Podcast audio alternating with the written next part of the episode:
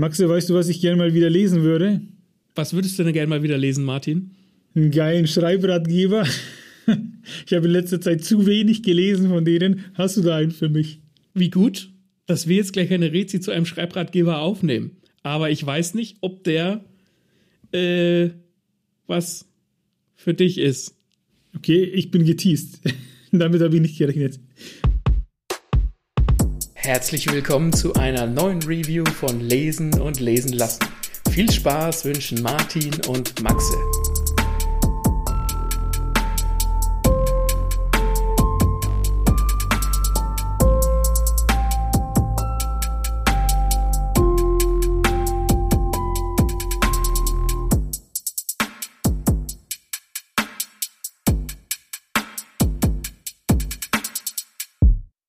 Wir sprechen in der heutigen Folge über den Schreibratgeber Reading Like a Writer von Francine Prose.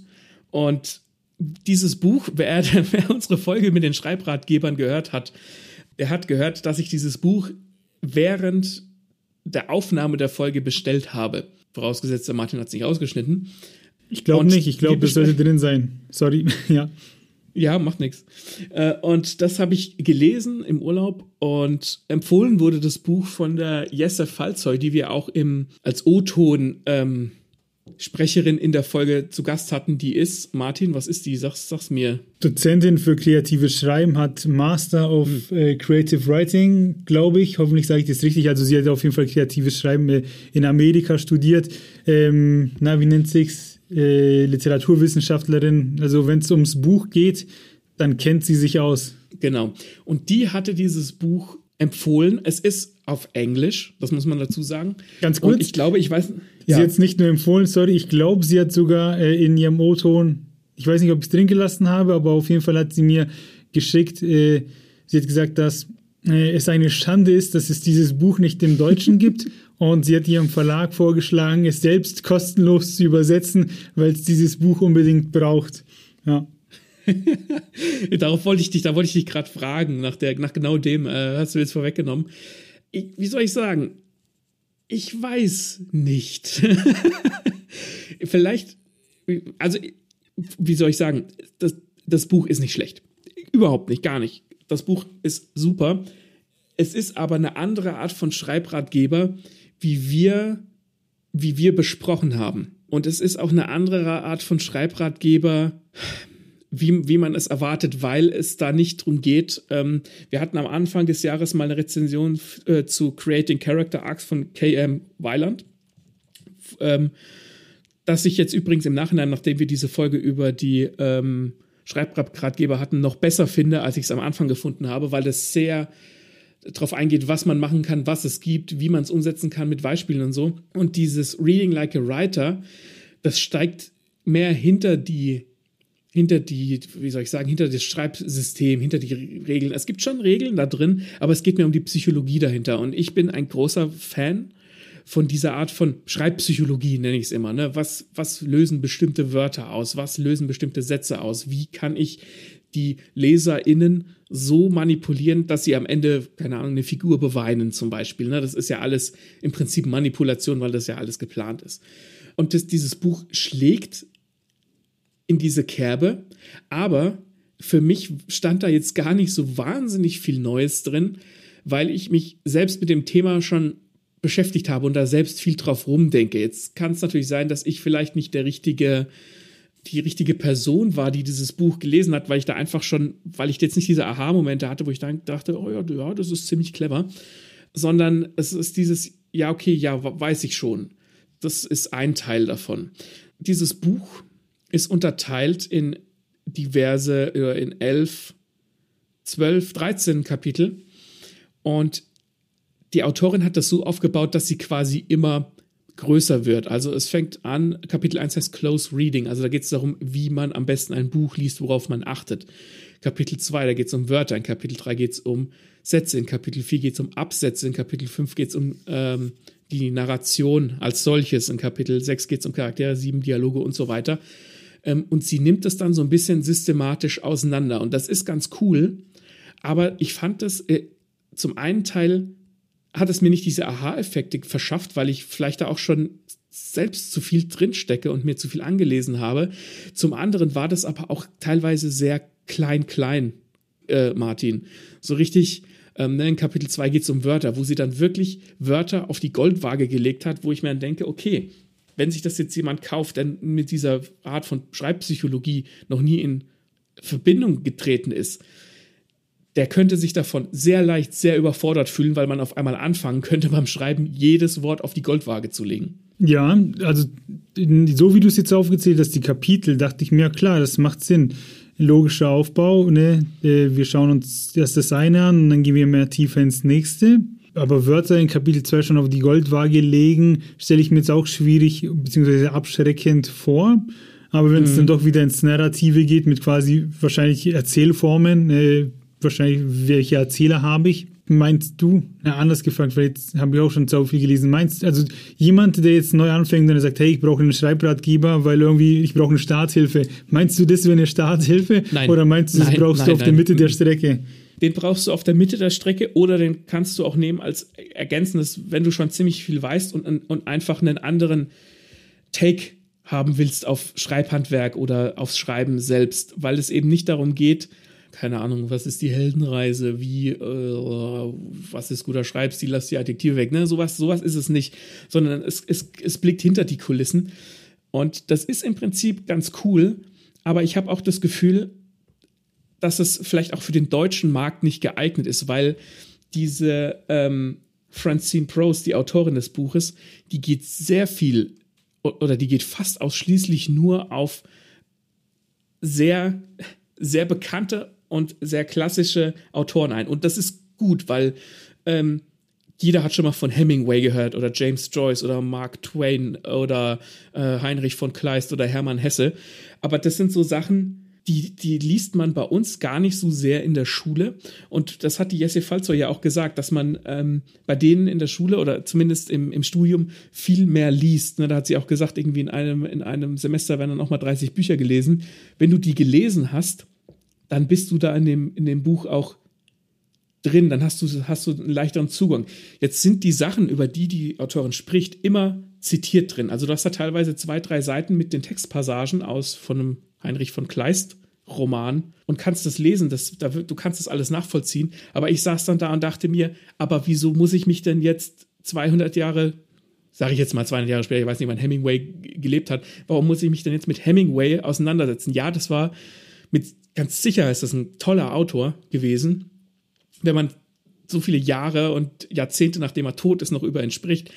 Aber warum müssen es denn immer diese brachialen Klassiker sein? Ähm, es gab da auch in einem Kapitel ging es dann auch um Heinrich von Kleist und über ein Buch von ihm, wo sie dann gesagt hat, ja, ähm, der war ja auch sehr depressiv und mit, der hat ja eine Frau gesucht, damit er mit 35 Jahren äh, am Wannsee einen Doppelsuizid begehen kann. Ich denke mir so, okay, cool, das ist ziemlich heftiger Scheiß, aber muss ich, um seinen Text zu verstehen, wissen, dass er sich mit 35 Jahren zusammen mit einer Frau das Leben genommen hat? Das ist so, ich habe das Gefühl, dass sie da manchmal sehr so Fangirl-mäßig, klingt jetzt abwertender, als es eigentlich soll, so ein bisschen rausgelassen hat, wie toll sie das alles findet, was sie da macht, aber es hat mit mir nicht connected, weil ich nicht das Gefühl habe zu verstehen, warum das jetzt so geil ist. Ja, das ist interessant und das ist gut, was sie da sagt, aber es hat mit mir nicht connected. Aber meinst du nicht, dass das dann deswegen erzählt wird, weil es dann um die Schreibmotivation geht, weil bei uns in Deutschland steht auf den Ratgebern, so schreibst du einen Bestseller. Das heißt, wir schreiben, weil wir erfolgreich sein wollen. Und der Hemingway hat dann eben dieses Buch, oder der Kleiste hat dann eben dieses Buch geschrieben, um dieses und jenes zu erreichen. Also quasi nicht, nicht für den Erfolg geschrieben, sondern aus der Emotion heraus. Und ah. wenn du das so betrachtest, wird's dann, würde dann dieser Ratgeber vielleicht auch mehr Sinn für dich machen? Vielleicht bin ich da auch mit der falschen, ähm, mit der falschen Erwartung angegangen, wo wir auch mal eine Folge zu hatten. Du erinnerst dich, ich werde die in den Shownotes verlinken. Vielleicht habe ich wirklich sowas erwartet wie sch schreib so und so, so ist eine Struktur, dass ich wirklich so an die Hand, nicht an die Hand genommen werde, aber gesagt kriege, so und so kannst du es machen, so hat Hemingway gemacht, so hat James Joyce gemacht, sondern dass das wirklich mehr von einem emotionalen Standpunkt auskommt. Das ist ein, da habe ich gar nicht drüber nachgedacht. Das ist ein sehr guter Einwurf. Vielleicht kann da jemand anders, der weniger pragmatisch und lösungsorientiert gepolt ist wie ich, mehr mit anfangen.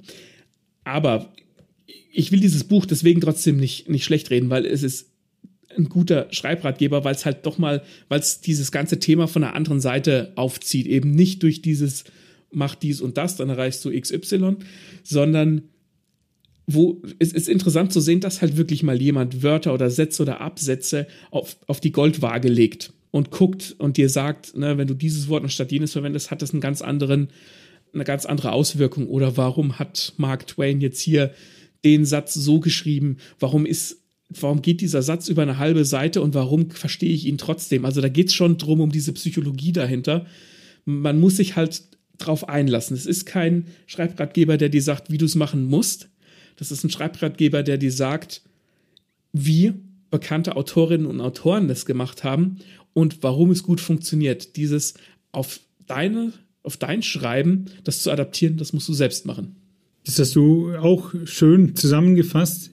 Aber ja, das, da, darüber stolpern wir hier nämlich. Äh, öfters in Deutschland kommt es mir zumindest so vor, weil auch immer, wenn ich dann Schreibratgeber hatte, die nicht sozusagen die Rezepte vorgegeben haben, wie man es macht, sondern schon mhm. dann irgendwie eher emotionaler und in die Richtung gehen quasi, weiß ich nicht, Leben als Autor. Da war ich immer erstmal irritiert und dachte mir so, ach so, das ist irgendein Geschmarre, aber ein, das ist kein Geschmarre, sondern wir, wir leben das hier ja ganz anders und wir sind quasi viel mehr darauf erpicht, gleich was Gutes rauszubringen, was sich verkauft, ähm, mit der Motivation eben erfolgreich zu sein. Und ich glaube mhm. aber, wenn man solche Ratgeber hernimmt, eine andere Motivation hat zum Schreiben, dann werden die Sachen gut und der Erfolg ist dann eben dieses Nebenprodukt. Ne? Mhm, mhm, mhm, ja. ja das, das, hast du gut gesagt. Was, welche Frage mich sich mir dann bei diesem Buch auch aufdrängt, ist, ist wieder diese Frage nach Literatur und Belletristik.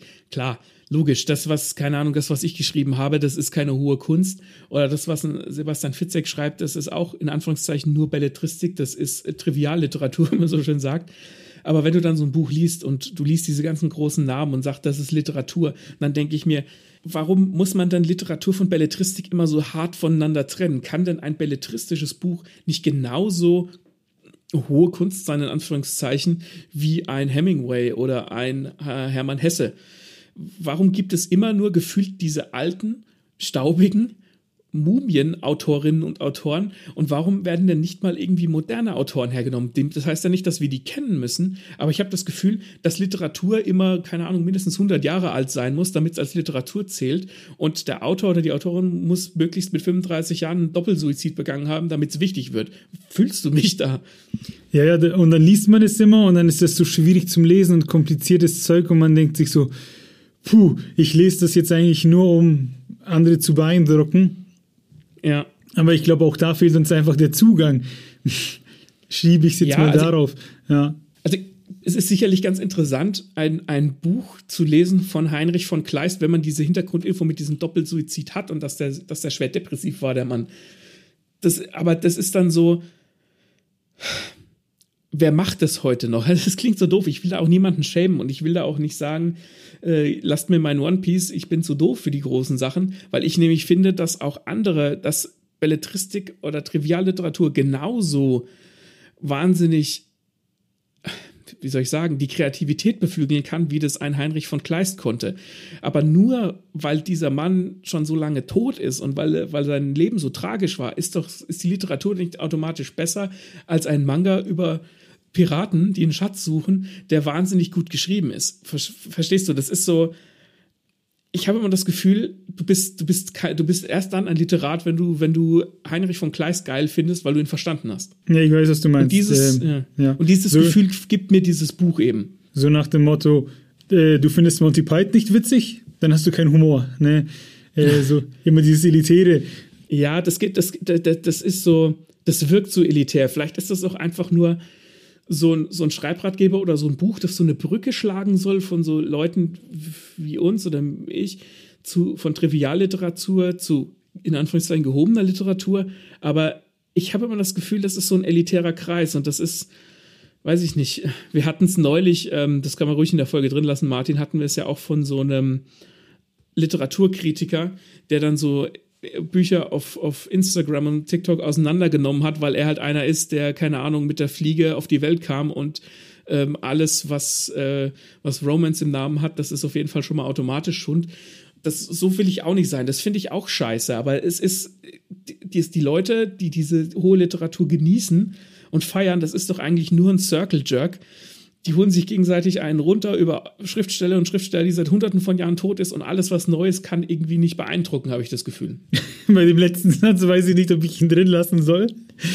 Gesagt, du es mir. Du kannst ihn ruhig drin lassen. Also okay. ich, ich, finde einfach, um, um einen Abschluss zu finden, das ist ein guter Schreibratgeber. Den kann man lesen. Der gibt einem einen anderen Einblick als die Schreibratgeber, die wir in unserer Folge zum Beispiel erwähnt haben, weil, sie, weil er dich nicht an, der, an, der, an die Hand nimmt. Er, er öffnet dein Gehirn für diese Psychologie des Schreibens dahinter und was man alles machen kann, was im Subtext und zwischen den Wörtern steht. Aber gleichzeitig kann er auch sehr elitär wirken, wenn du selbst nicht der hohen Literatur frönst. Jawohl.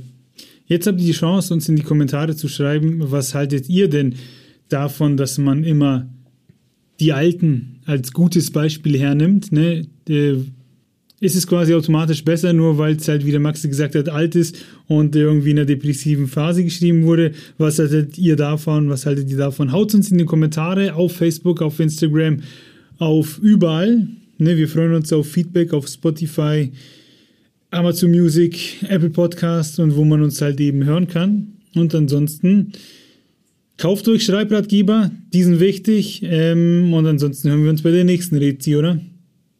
Ja, ich gehe jetzt erstmal einen Manga lesen, um die ganze hohe Literatur aus meinem Hirn rauszuwaschen. okay. Nein, ich will das auch gar nicht schlecht reden. Ich habe jetzt so ein bisschen in Rage geredet, aber es spiegelt schon ein bisschen so wider, wie ich mich hm. fühle. Ich habe auch Dingens gelesen, äh, Dr. Jekyll und Mr. Hyde.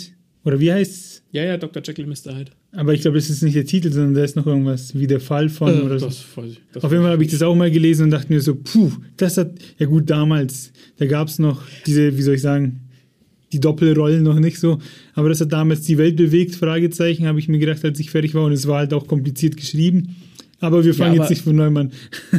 aber ist Dr. Jekyll und Mr. Hyde jetzt nicht auch eigentlich Trivialliteratur von damals? Müsste ja dann eigentlich sein, ne? Ja, ja, genau wie Sherlock Holmes damals Trivialliteratur war.